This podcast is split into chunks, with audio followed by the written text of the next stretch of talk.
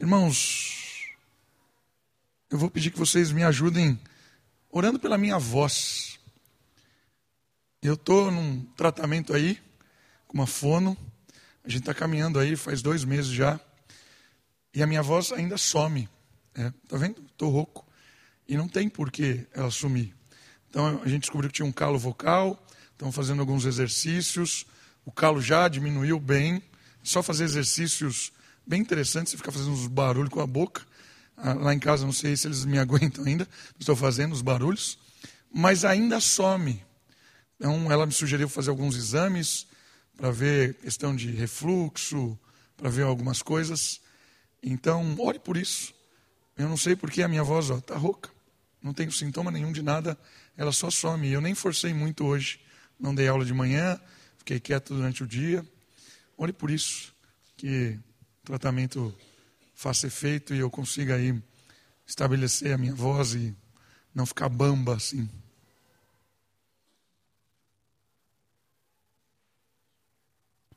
Vamos estudar a palavra de Deus? Nós estamos falando de parábolas e parábolas relembrando e também apresentando para quem está caminhando agora pela primeira vez. Parábolas são palavras, histórias, como um recurso didático para ensinar crianças, jovens, adolescentes, adultos, por meio de coisas do cotidiano, ensinar verdades profundas. Então, parábola é quando Jesus pega uma palavra do cotidiano, porque Jesus era mestre em parábolas, todo o seu ensino praticamente é parabólico. Ele pega a ovelha e, por meio da ovelha, ele ensina uma virtude cristã. Ele pega uma torre, por meio da torre, ele fala do reino de Deus. Ele pega o trigo, por meio do trigo, ele fala do povo de Deus. Pode ser uma simples palavra, pode ser uma frase, pode ser uma história. Parábola é um recurso didático para ensinar verdades espirituais com coisas do cotidiano. Nós caminhamos em várias parábolas dos três primeiros evangelhos, que são os evangelhos sinóticos, os evangelhos que contam a história de Jesus de uma forma parecida. Hoje nós vamos começar a olhar o último evangelho, que é o evangelho completamente diferente dos três primeiros. Ele conta a história de Jesus, mas ele conta a história muito específica de Jesus. O evangelho de João nós vamos começar a olhar algumas parábolas do Evangelho de João. E a parábola de hoje é a parábola dos anjos e da escada. Evangelho de João, capítulo 1, do versículo 47 até o versículo 51.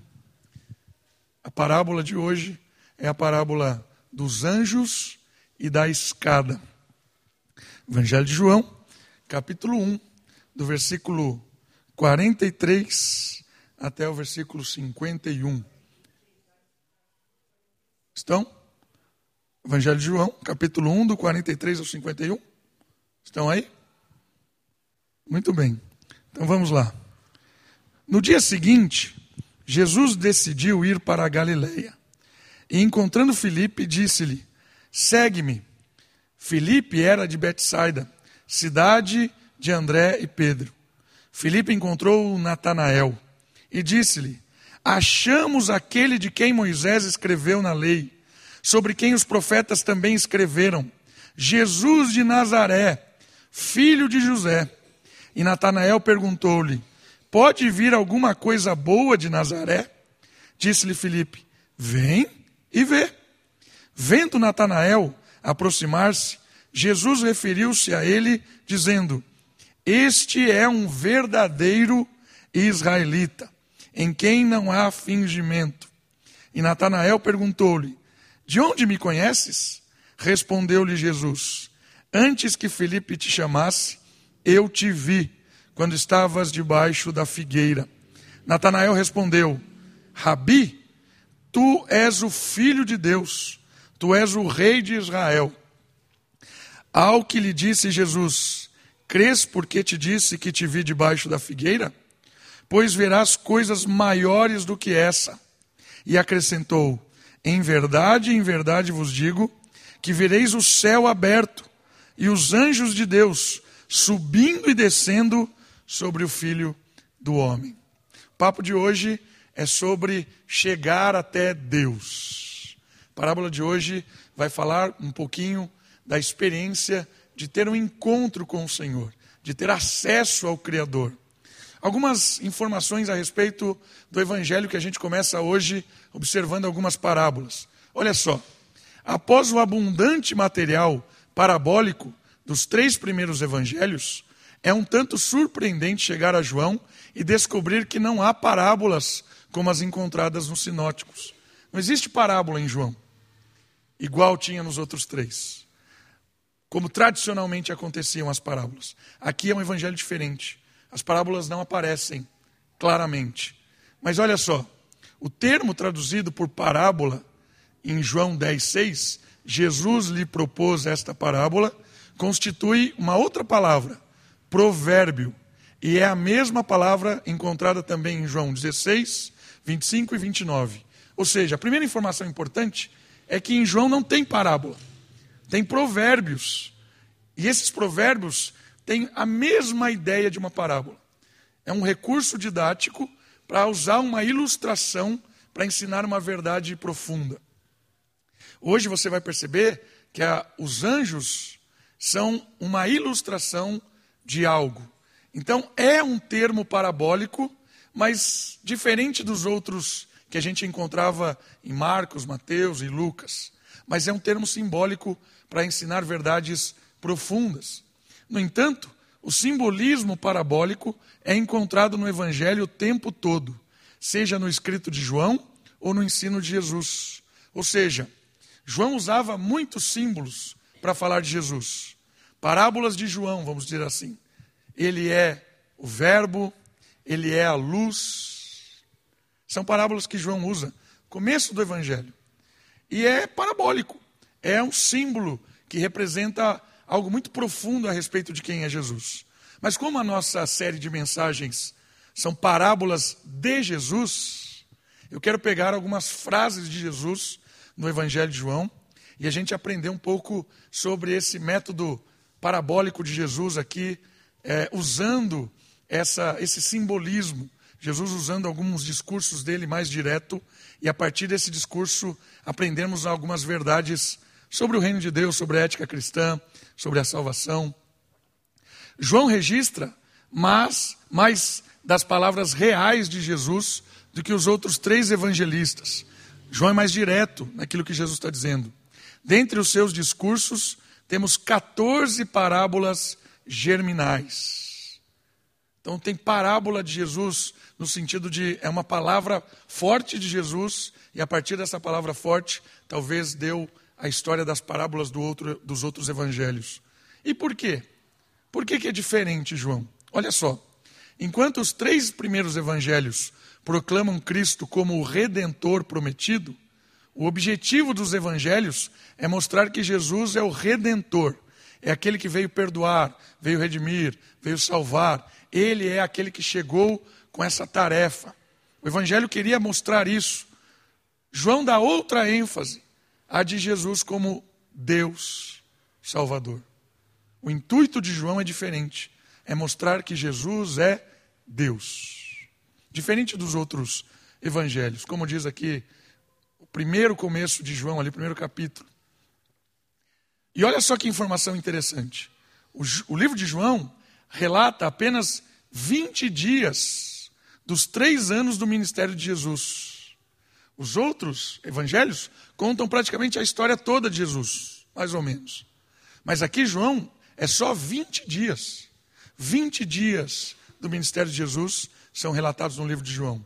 E desses 20 dias, quase, quase dois quintos, vamos dizer assim, é a última semana. A última semana de vida de Jesus ocupa uma grande parte do livro. Então é um termo é um tempo bem reduzido da história de Jesus. Dos milagres apresentados, apenas oito aparecem como suficientes para o propósito. Só existem oito milagres de Jesus no livro de João. Claro, tinha o objetivo de mostrar que ele é Deus e Salvador. Os discursos são agrupados em torno de oito grandes eu sou. Eu sou o pão da vida, eu sou o pastor, a ideia de João é revelar que Jesus é Deus.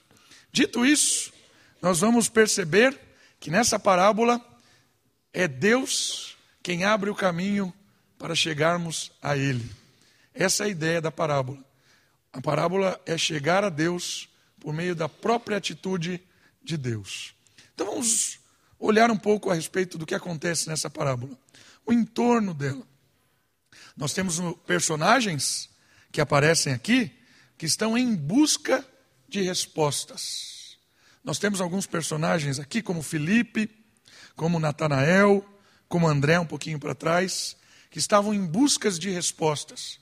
Porque eles, como discípulos, aqui não especificamente de Jesus ainda, mas discípulos, seguidores de Moisés, eles estavam esperando aquilo que Moisés anunciou, o profeta que viria. Como discípulos dos profetas do Antigo Testamento, eles estavam esperando aquele que viria para redimir o pecado, para transformar a história, o Messias de Israel. Eles estavam nessa expectativa, eles estavam em busca de respostas. E Natanael, ao receber o convite para conhecer o esperado Messias, responde de uma forma pejorativa: Será que pode vir alguma coisa de Nazaré? Então eles estavam na expectativa. E quando eles chegam para Natanael e dizem assim: Encontramos. Ele é de Nazaré? O Messias é de Nazaré? Pode vir alguma coisa de Nazaré? E é interessante que Felipe, que é quem convida Natanael para observar Jesus, ele não argumenta. Ele não fica lá. Não, olha, ele é por causa disso, disso, disso, disso, disso, daquilo outro. Ele faz algo extraordinário. Ele fala assim: Você duvida? Vem e vê. Vai lá, observa, tenha uma experiência real com Ele, veja na prática, observe quem é Ele. A primeira lição que essa história nos traz é que muitas vezes nós queremos apresentar Jesus para as pessoas, mas a gente quer apresentar por meio de argumentos, de uma palavra bonita, de um discurso bonito. A gente quer apresentar Jesus por meio de discursos apenas. Mas seria muito mais eficiente se nós apresentássemos Jesus de uma forma prática para as pessoas, que elas pudessem ver Jesus, observar Jesus. É diferente desse tempo aqui. Por que, que é diferente? Porque aqui eles foram mesmo. Jesus estava lá, naquela região. Vamos lá, vamos encontrar com Jesus. Você vai ver ele pessoalmente. Mas hoje, nós podemos encontrar Jesus com uma experiência magnífica, espiritual, de perdão, de esperança, de recomeços, de um Deus que transforma a nossa vida. Quando nós temos uma experiência de verdade com Jesus Cristo, quando Jesus entra na nossa vida e transforma a nossa história, ele se torna real em nós.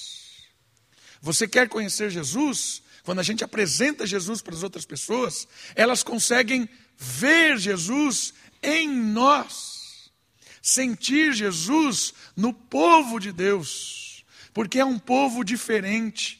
São pessoas diferentes, pessoas que encontraram o Salvador, e esse encontro com o Salvador transformou a forma de vida delas, as suas prioridades, o seu jeito de falar, o seu jeito de se vestir, as suas brincadeiras, a sua, o seu estilo de viver reflete Jesus Cristo. Vem e vê. Por isso que a melhor forma de apresentar o amor de Jesus para alguém é amando. A melhor forma de mostrar para as pessoas que Jesus perdoa é perdoando.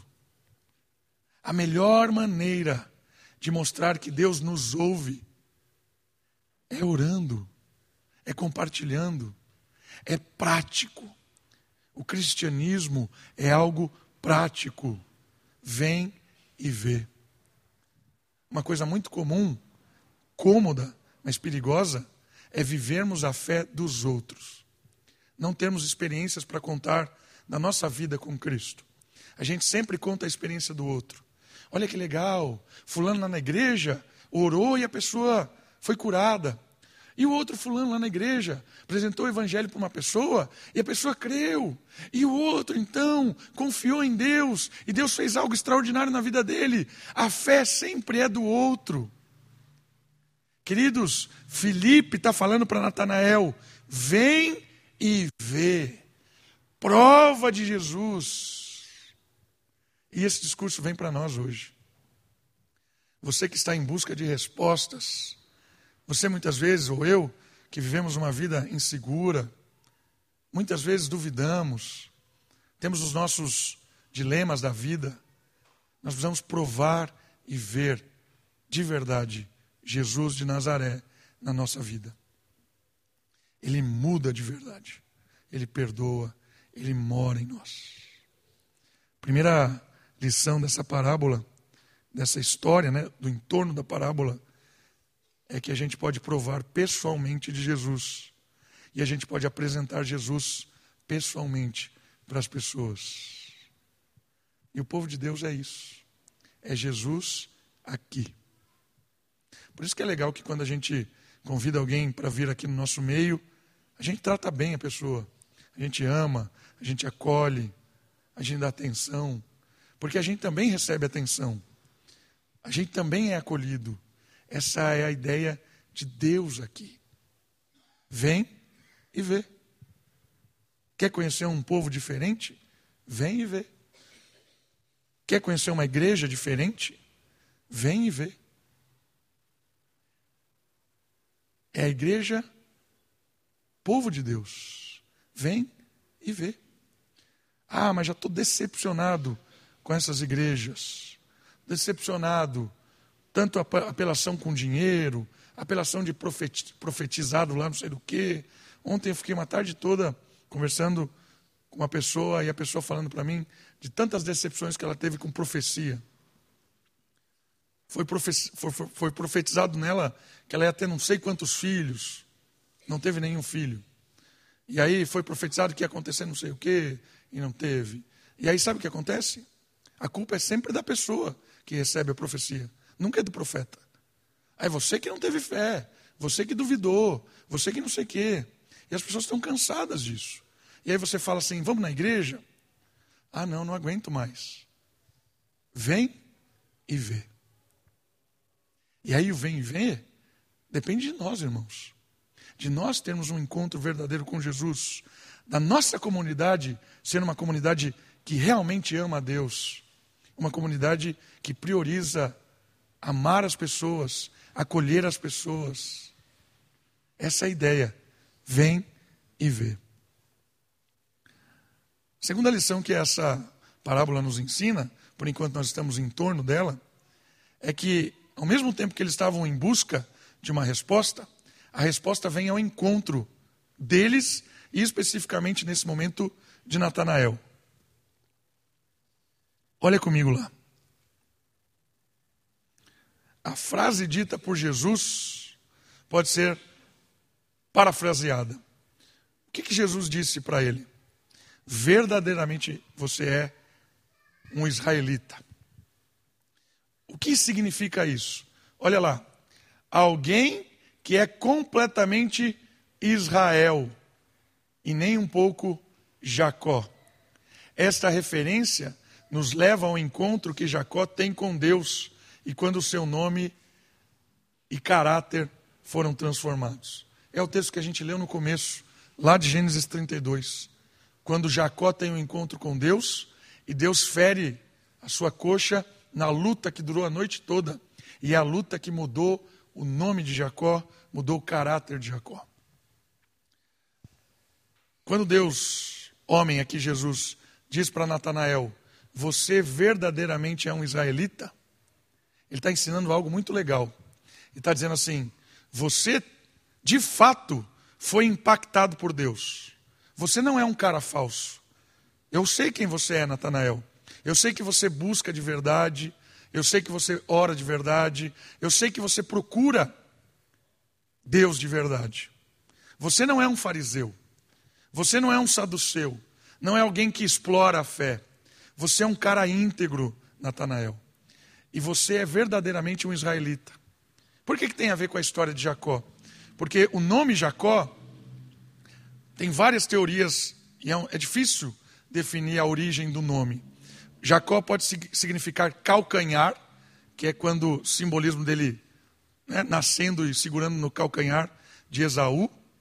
Mas essa ideia de calcanhar tem uma conotação de enganador, aquele que quer puxar o calcanhar para se dar bem. E aí a gente vê a história de Jacó, em algumas oportunidades, ele dá um, uma de espertão, ele dá uma de brasileiro. Né? Ele quer levar vantagem enganando assim. E o nome de Jacó acompanha ele, porque ele é visto como um enganador.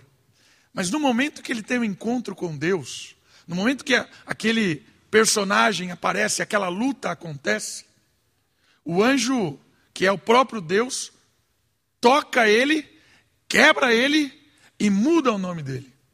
Você não vai ser mais enganador, Jacó. Você não vai ser mais Jacó. Você não vai ser alguém que vai viver essa vida. Agora, você é um lutador, que é uma primeira possibilidade do que significa Israel. Aquele que luta com Deus, luta com os homens e prevalece. Texto que a gente lê hoje. O primeiro significado é um lutador, um guerreiro. Não é mais um enganador, mas é agora um cara que vai à frente, que é esforçado, que luta, que vai ministrar com coragem. Você agora é Israel, aquele que para de enganar e agora luta de verdade entrou na vida como deve ser vivida. Esse é um primeiro significado de Israel. Um outro possível significado da palavra Israel é aquele que vê Deus. Olha que legal isso. Israel é aquele que vê Deus. E aquele texto que a gente leu também diz isso. Eu vi Deus face a face. Jacó diz isso. O nome Israel é aquele que contempla a Deus, aquele que tem acesso a Deus, aquele que está próximo de Deus. Pegou o enganador, quebrou o enganador e transformou ele em agora um homem que luta, um guerreiro, alguém agora que não mais engana. Agora ele é alguém que vê a Deus. Jacó é um símbolo de transformação que Deus pode fazer na vida de alguém. Quando Jesus diz para Natanael, você é um verdadeiro israelita, está dizendo assim: você não é Jacó, você é de Israel. Você não é um cara enganador, você é de Israel. Irmãos, isso é muito legal, porque nós também carregamos a nossa história, as nossas escolhas, carregamos muitas coisas que fizemos, e às vezes nós carregamos um peso muito grande. Muito grande. Mas quando nós encontramos com Deus, nós temos uma experiência de renovo. Deus tira o peso de nós. E Deus nos dá uma nova oportunidade uma oportunidade de recomeçar. E a partir desse recomeço, nós podemos ser como Natanael verdadeiramente pessoas que estão crescendo na fé, amadurecendo, tendo uma vida cada vez mais próxima de Deus. Claro que nós não vamos deixar de pecar. O pecado está impregnado em nós. A morte é um pecado. A morte é uma consequência do pecado. E nós ainda morremos. O pecado ainda está impregnado em nós. Mas a ideia é que nós podemos ser verdadeiramente de Israel, verdadeiramente lutadores da causa de Jesus, verdadeiramente pessoas que contemplaram Deus.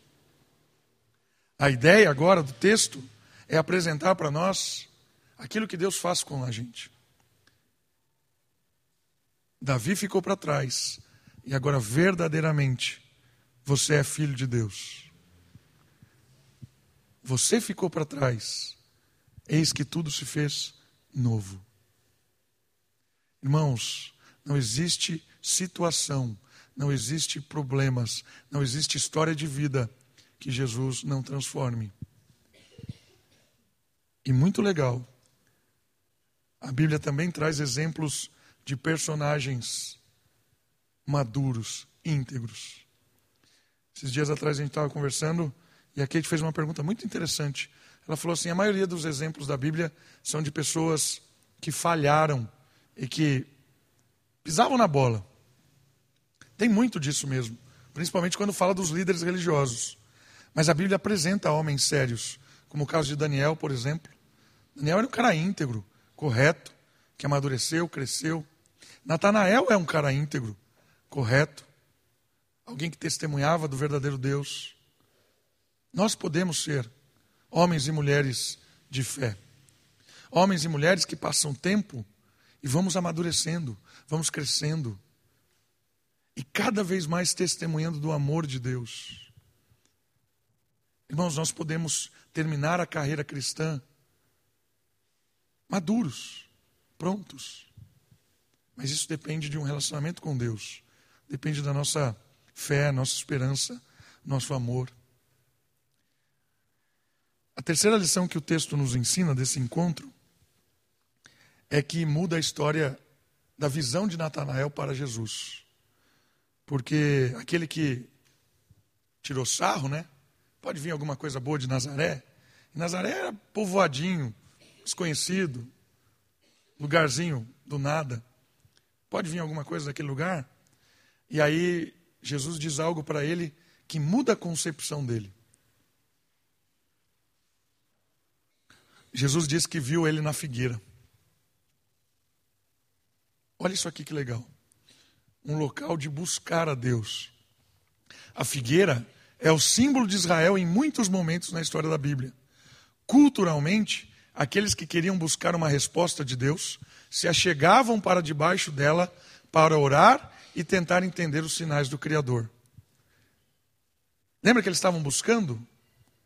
Eles queriam conhecer um pouco mais das promessas de Deus, estavam buscando.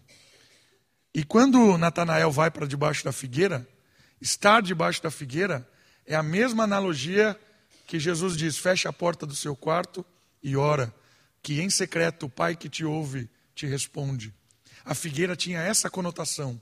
Estar debaixo da figueira era estar em contato com Deus, consultando, perguntando, orando. Isso fazia parte da cultura de Israel. Então, quando Natanael estava debaixo da figueira, o texto não diz o que ele estava orando. Mas, olhando a cultura de Israel, a gente sabe que ele estava buscando a Deus, buscando respostas de Deus. Queria ter um encontro com o Senhor.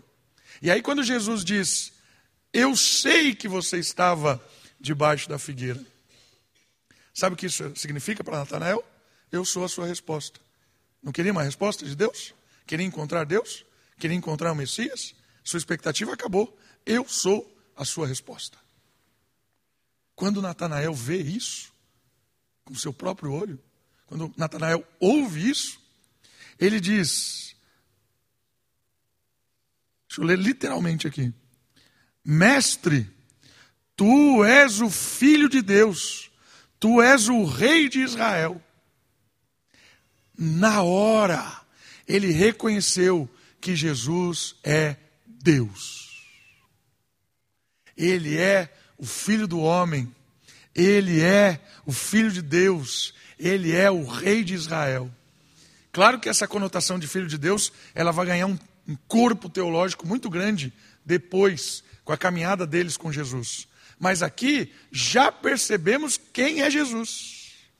Jesus é o próprio Filho de Deus entre o povo.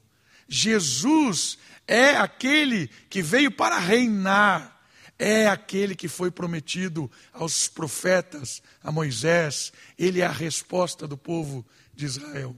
Quando Jesus disse para ele que viu ele debaixo da figueira, ele escutou a resposta de Deus. E ele se curva diante do Salvador. Olha que extraordinário. Jesus responde às nossas orações, irmãos. Jesus responde quando nós nos encontramos com Ele. E o símbolo aqui da figueira permanece ensinado pelo próprio Jesus. Quer encontrar com o Pai? Quer encontrar com o Senhor? Vá num lugar silencioso, feche a porta do seu quarto, em secreto. ore ao Pai em secreto, e em secreto você ouvirá Deus. Que palavra poderosa, irmãos. Nós desprezamos a oração.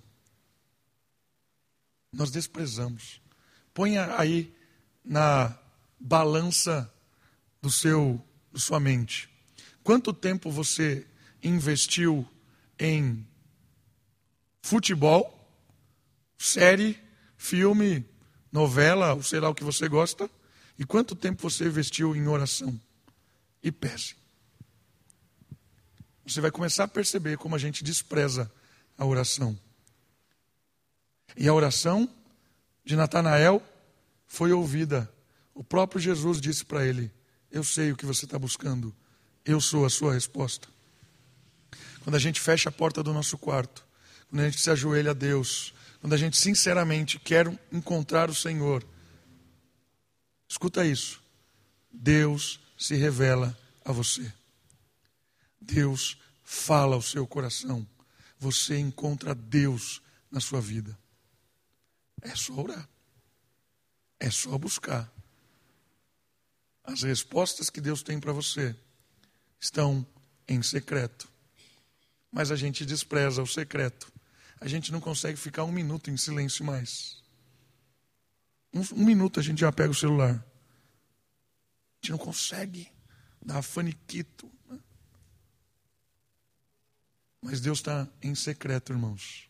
É no silêncio que a gente encontra Deus. E a parábola? Fechando essa história. A parábola começa no momento em que Jesus diz para eles assim: não só para Natanael, mas Jesus diz para todos os discípulos que estão com eles ali, prestes a contemplar o quê? Coisas maiores. Jesus disse para Natanael, para Natanael, você se surpreendeu porque você percebeu quem eu sou, mas você não viu nada ainda.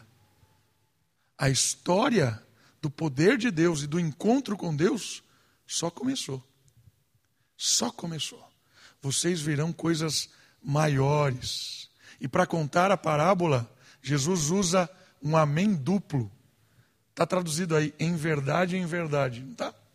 Aí é a palavra amém que vem do hebraico e significa é certo isso, com certeza. Isso vai acontecer. E Jesus fala duas vezes: é certo isso, é certo isso. Uma verdade incontestável que virá uma coisa muito maior. E aí vem a parábola. O que é essa coisa maior e poderosa? É a escada e o filho. Olha só isso que legal. A parábola diz assim, né? finalzinho. Em verdade, em verdade vos digo que vereis o céu aberto e os anjos de Deus subindo e descendo sobre o filho do homem. Toda vez que eu leio isso, eu lembro da música do Padre Marcelo. Desculpe, mas e tem anjos voando nesse lugar, meio do povo, em cima do altar, subindo e descendo em todas as direções. Todas as vezes que eu li esse texto veio essa música. Olha que força que tem a música. Nem sei porque eu estou comentando isso com vocês, mas é que estava no meu coração, estava aqui.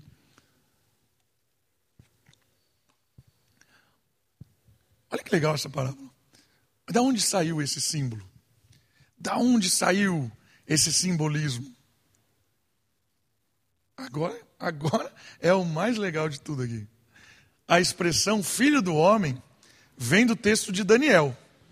Daniel 7 diz que o filho do homem vai reinar, vai governar, virá em glória, como Marcos diz. O filho do homem virá em glória. Ele é poderoso. Esta parábola fala da glória e do poder, mas também aponta para a visão de Jacó em Betel. Olha como Jacó está ligado com essa história. Abre comigo, Gênesis 28, de 10 a 17. Eis a escada e o filho. Gênesis, capítulo 28,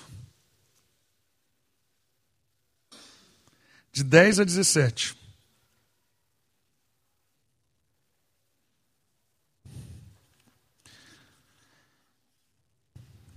Da onde veio essa ideia de anjo subindo e descendo no filho?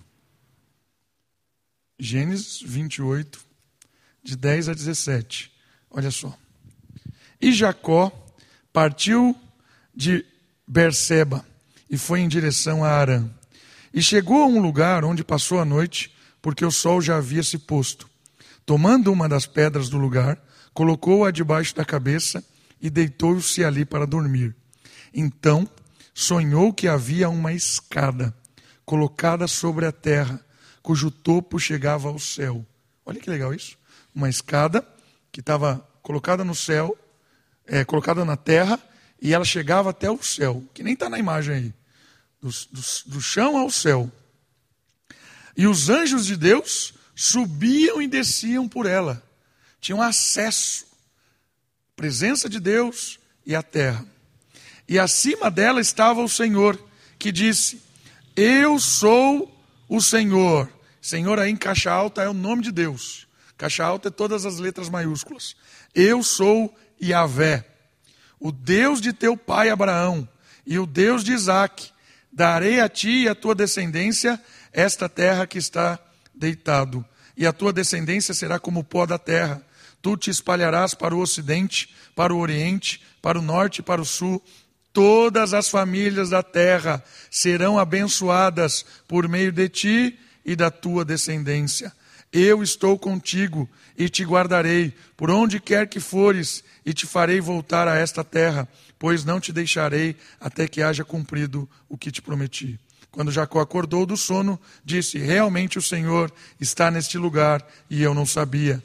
E cheio de temor, disse: Como este lugar é terrível, este lugar não é outro senão a casa de Deus, a porta do céu. Viu de onde veio a escada? A escada veio daquele que era verdadeiramente israelita, não era como Jacó, como disse a Natanael. A escada veio daquele que era um enganador e se transformou em Israel. A escada é uma visão, um sonho que Jacó teve de que Deus colocaria uma escada que ligaria a terra até a presença dele. E essa escada em que os anjos subiam do céu para a terra, essa escada é o símbolo que por meio dele todas as famílias da terra seriam abençoadas, porque todas as famílias da terra teriam acesso à escada a subir para o céu e entrar na presença de Deus a quem buscamos. E Jesus disse: Você verá o filho do homem e os anjos subindo e descendo nele. O Filho do Homem, Jesus, é a escada. Extraordinário, irmãos. Ele é a escada. Ele é o acesso a Deus. Só há um caminho, uma verdade, uma vida. Só há um acesso a Deus. É a escada, é Jesus. E como é que isso acontece? Como é que isso acontece? Eu queria que você deixasse o seu dedinho aí, fosse um pouquinho para frente de João. João capítulo 8, 28. Um pouquinho para frente. João 8, 28.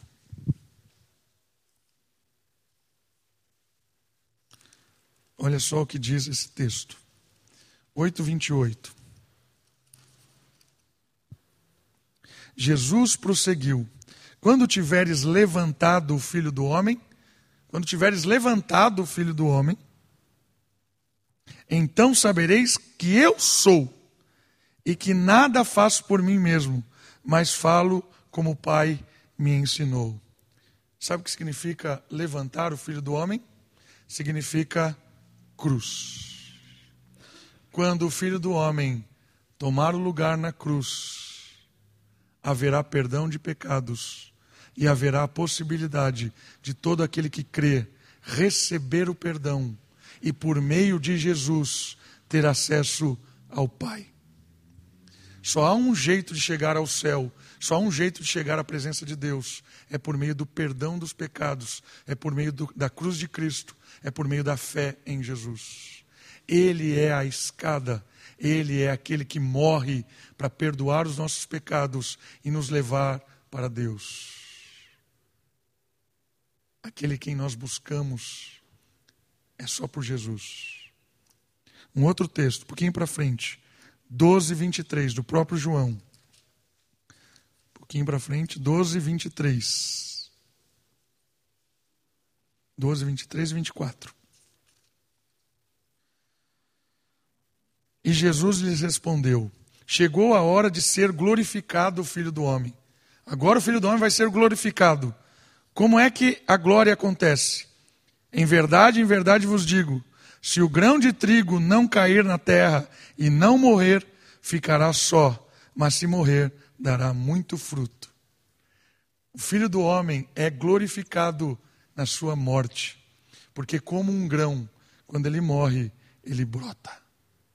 Se não tiver morte no broto ali, no grão, se não tiver morte, não tem vida. A glória do Filho do Homem é morrer para que todos os mortos tenham vida. E nós todos estávamos mortos por causa dos nossos delitos e pecados.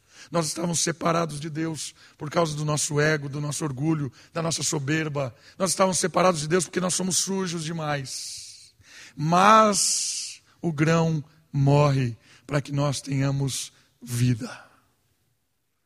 Quando nós cremos em Jesus, nós temos acesso à escada, nós temos acesso à escada, nós chegamos a Deus, porque Ele nos perdoa, Ele morre para nos salvar.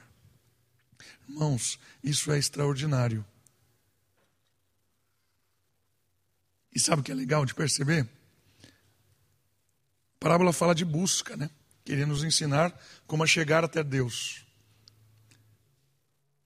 Todo mundo Todas as pessoas nesse mundo buscam a Deus. Todos. Todos buscam a Deus. Sabe como? Deus é a perfeição de todos os atributos que você imaginar. Deus é o bem supremo. Todo mundo aqui no mundo busca o bom ou o bem. Todos. Ele é o bem supremo. Deus é a verdade suprema. Deus é o amor. Deus é a justiça. Percebe? Deus não tem justiça. Deus é a justiça. Deus não tem amor. Ele não ama mais ou ama menos. Ele é a perfeição do amor. Ele é amor. Todo mundo nesse, nesse, nessa terra busca Deus. Sabe por quê? Porque a pessoa, quando vai lá e bate na porta de um prostíbulo, buscando prazer, ele busca Deus. Porque ele busca prazer, e o prazer supremo é Deus, mas ele não enxergou quem é Deus. Ele está buscando prazer em coisas que ele acha que tem prazer, mas em última instância, ele está buscando a Deus. Quando a pessoa vai lá e faz alguma coisa, um esquema, rouba alguma coisa, ela está querendo ter um bem para sua família. E ela acha que esse roubo, esse engano, essa coisa vai produzir o bem para aquela, aquela família dele. Está buscando, sabe o quê? Deus. Está buscando a Deus pelo roubo? Sim, porque o que ele busca é o bem-estar de alguém. Pode ser de forma egoísta. Mas o bem verdadeiro, o bem supremo, o bem que não tem variação é Deus. Então, quando alguém rouba, o que ele busca é Deus, mas ele está cego, ele está morto e ele busca onde Deus não está. Busca prazer no lugar errado, busca o bem no lugar errado, busca justiça no lugar errado. Todo mundo busca Deus, irmãos. Todo mundo busca Deus. E aí vem a parábola.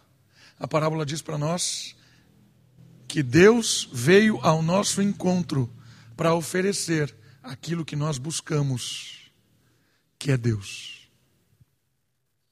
Percebe que isso é extraordinário?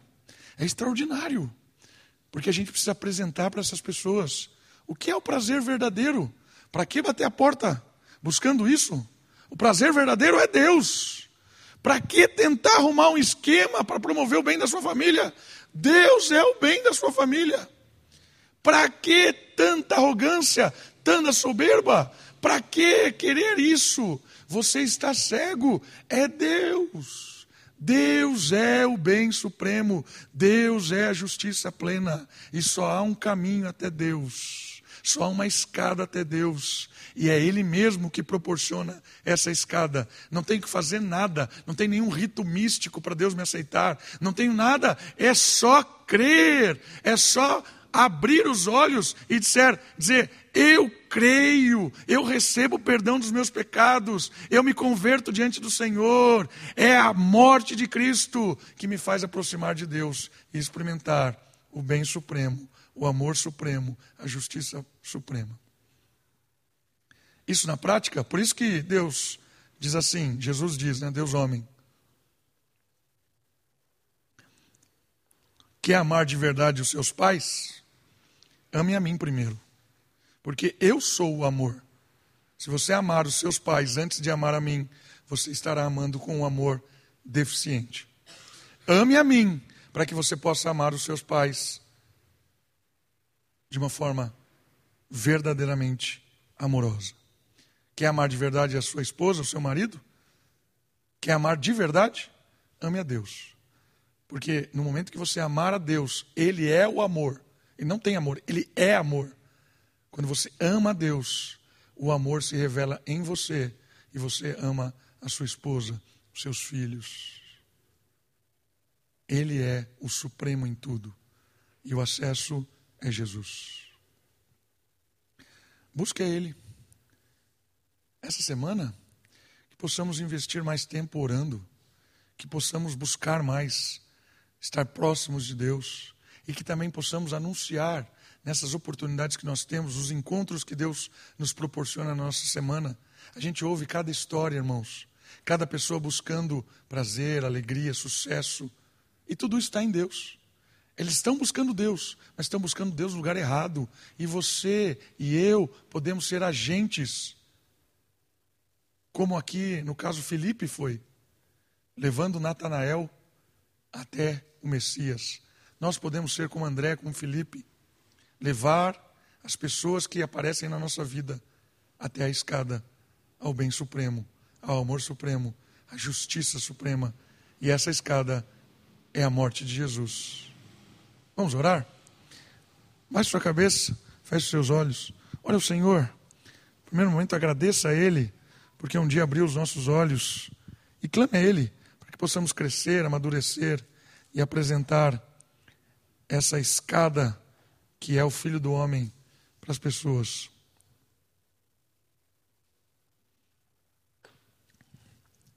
Obrigado, Senhor Jesus, pelo teu amor, pela tua graça. Obrigado porque o Senhor nos alcançou, o Senhor nos deu vida e essa vida lhe custou a sua morte. Mas o Senhor ressuscitou, venceu, subiu aos céus, está à destra de Deus, governando, enviou o teu Espírito e que esse Espírito que mora em nós possa nos impulsionar a orar mais, testemunhar do Senhor, não só com palavras, mas com uma vida prática, colher as pessoas, ser justo. Que esse nosso testemunho faça com que essas pessoas que estão correndo atrás do vento, buscando amor onde não há amor, buscando prazer onde não há prazer, buscando sucesso onde não há sucesso, que o Senhor nos dê a oportunidade de apontar a verdadeira escada que é o Filho do Homem.